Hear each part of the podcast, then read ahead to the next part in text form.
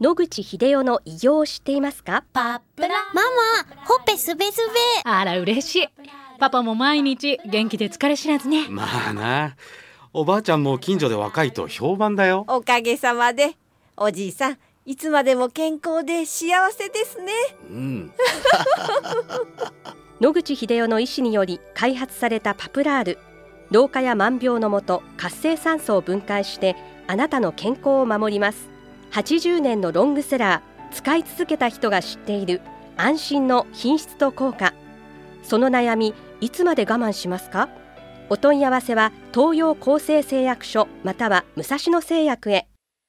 白川先生おはようございます。おはようございます。今週もお話をどうぞよろしくお願いいたします。よろしくお願いいたします。先月からはい。活性酸素のお話をしてまいりましたけれども、はい。活性酸素除去に画期的なパプラール、えーこれがなぜ活性酸素を除去できるのかといはいうお話を伺いたいと思います。パプラールはですね、二つの重要な金属が入っています。一つが白金、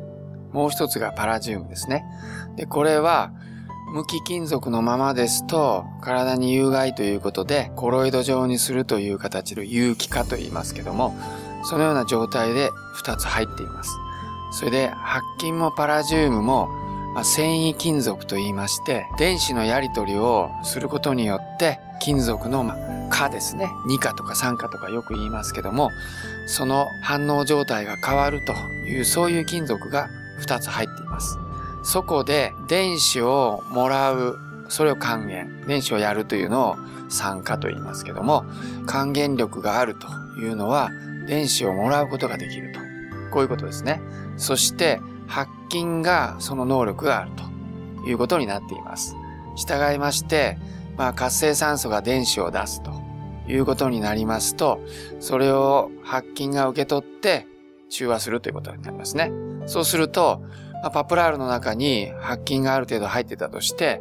それを飲んでいただきますと、まあ、すぐに飽和してしまうということになりますと、もう白金は電子を受け取れなくて、一回電子を受け取ったらですね、そのまんまもう二度と電子を受け取れないっていう状態になってしまいます。そこで、同時に入れているパラジウムというものを反応しまして、白金からその電子を取るということで、まあ、パラジウムが還元するということの2段階になっていますね。そうすると、また白金が穴が開いて電子が入れるようになると。それでまた電子を取るという形で、かなりの永続的に白金がパラジウムによって元に戻って電子を受け取ってはパラジウムがそれをまた受け取るという形になっています。で、パラジウムの方が白金より3倍量たくさん入っているということになっておりますので、白金が電子で満たされてもそれを除去して何回も白金をクリーンにして電子を受け取る能力を回復するだけ十分な量のパラジウムが入れてあるので、白金は何回でも取れるということで、飲んだ後、体の中でしばらくの間、パプラールが電子を取って還元できるという能力が続いていると、こういうことだと思います。はい。としますと、いっぺんにたくさん飲むというよりは、はい。少しずつ飲んだ方が、はい私どもでも、主に癌の患者さんに向けて飲ましていますけども、いっぺんに例えば5本いっぺんに飲んでいただいて、あとは飲まないというようにするのと、3時間おきぐらいに1本ずつ飲ます。あるいは、武蔵野製薬さんからお聞きした話によりますと、1本もさらに区分けして、まあ、細かく1時間おきあるいは2時間おきぐらいに飲んでいただいた方が、圧倒的に成績がいいということが分かっています。おそらく、大量にいっぺんに飲むとガーンと濃度が上がると思うんですが、すぐに下がってしまう。それよりは、ある程度少ない量を持続的にずっと小分けして、一定時間ごとに入れた方が濃度が結局安定して高くなるということによって、トータルとしての還元力が高まるんだというふうに考えられていると思います。ではその飲む量というのは、は症状によってはそうですね変えた方がいいとそうですね。私どもではですね、まず最初に患者さんが来た時は、1日に1箱ぐらい。例えば5本入っているとすると、2、3時間おきに1本飲んでいただくと、ちょうど起きている時に2、3時間おきに飲んでいただくということになります。そうすると、濃度がずっと1日2日ぐらいで安定してくるという形になります。で、もっと症状がひどい時は家族についていただいて、最初の1日目は24時間のうち1時間おきに1本ずつ飲ます。それから次の日は2時間おきに1本飲んでいただく。その次は3時間おきという形で起きてる時だけになるように時間を調整しながら、最初は急速に濃度を上げるためにですね、そのようにもう1時間おきに飲ませると。そうすると、かなり強い還元力が出てきますので、例えば胃がんの方でもですね、直接幹部に当たりますので、最初の1日目だけでは症状が止まりませんけど、2、3日するとですね、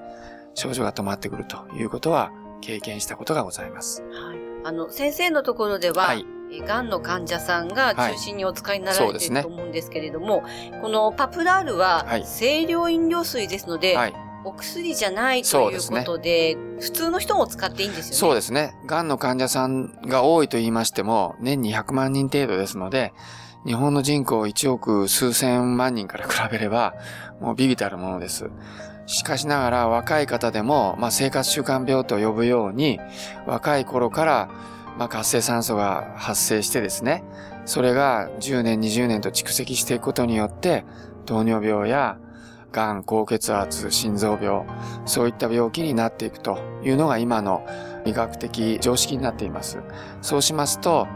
予防という観点からですね、まだ病気になってない若い人、あるいは、あの、お年を召した人でもご元気な人でも予防という観点で、まあ、パプラールを飲んでいただくと。あるいは、パプラールを薄めたり、患者さんではございませんので、癌の患者さんと同じようにかなりの量を飲む必要はないと思います。したがって、まあ、どのような製品があるか、ちょっと私にはまだわかりませんけれども、それらを薄くしたような、あるいは、あの、ちょっとの量で済むような、そういう製品を作っていただければ、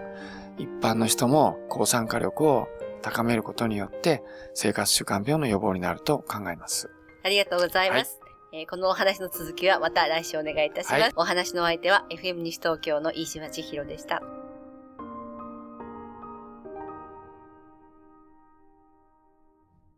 諦めないで、末期がん。遺伝子治療、免疫細胞療法、温熱治療。抗がん剤に頼らない最先端のがん治療で生きる希望を。ご相談は東京中央メディカルクリニックへ。電話